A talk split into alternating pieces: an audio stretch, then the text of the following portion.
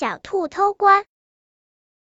从前有个老爷爷种了一大片的西瓜，夏天到了，西瓜长得又大又圆，让人一看就流口水。老爷爷每天都特别高兴的，一边看着瓜园，一边抽着烟袋。可是有一天早上，老爷爷发现瓜园被小偷破坏了，西瓜被咬得东一块西一块，而且许多西瓜都只咬了一口就被扔在一边。看着瓜园被糟蹋成这样，老爷爷特别伤心。于是他想了个办法，他做了四个与他长得一模一样的稻草人，放在瓜园里，这样小偷就不敢来了。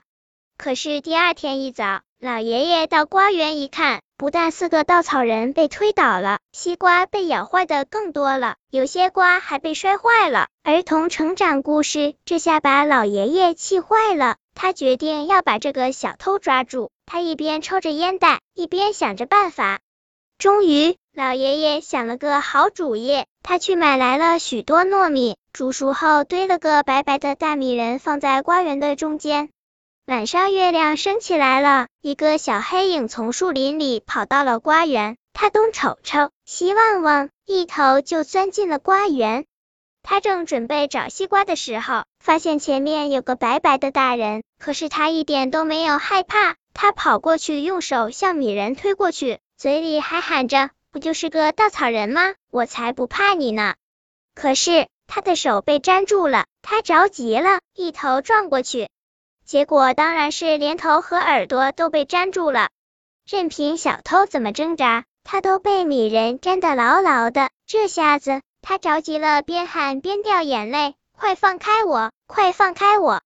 听见喊声，老爷爷从大米人身后走了出来，让我看看这个小偷到底是谁。借着月光，老爷爷看见了长长的耳朵、红红的眼睛，还有一张三瓣嘴，原来是小兔子啊！小兔子着急的说：“对不起，老爷爷，我知道错了，我再也不偷西瓜吃了。”儿童成长故事，只要您把我放下来，拧耳朵、打手板、踢屁屁都行。说着，又吧嗒吧嗒的掉眼泪。知道错就好了，别着急，我马上把你放下来。老爷爷一使劲儿，就把小兔子拨下来了，又打了一盆清水，用毛巾沾上水。一下一下把粘在小兔子身上的米粒都擦干净了。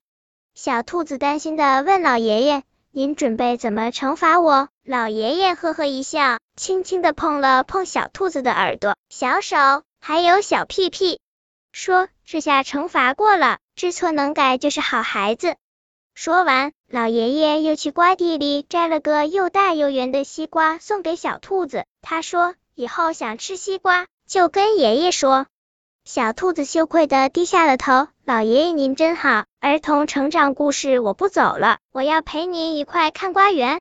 那太好了，老爷爷抱起小兔子，哈哈的笑起来。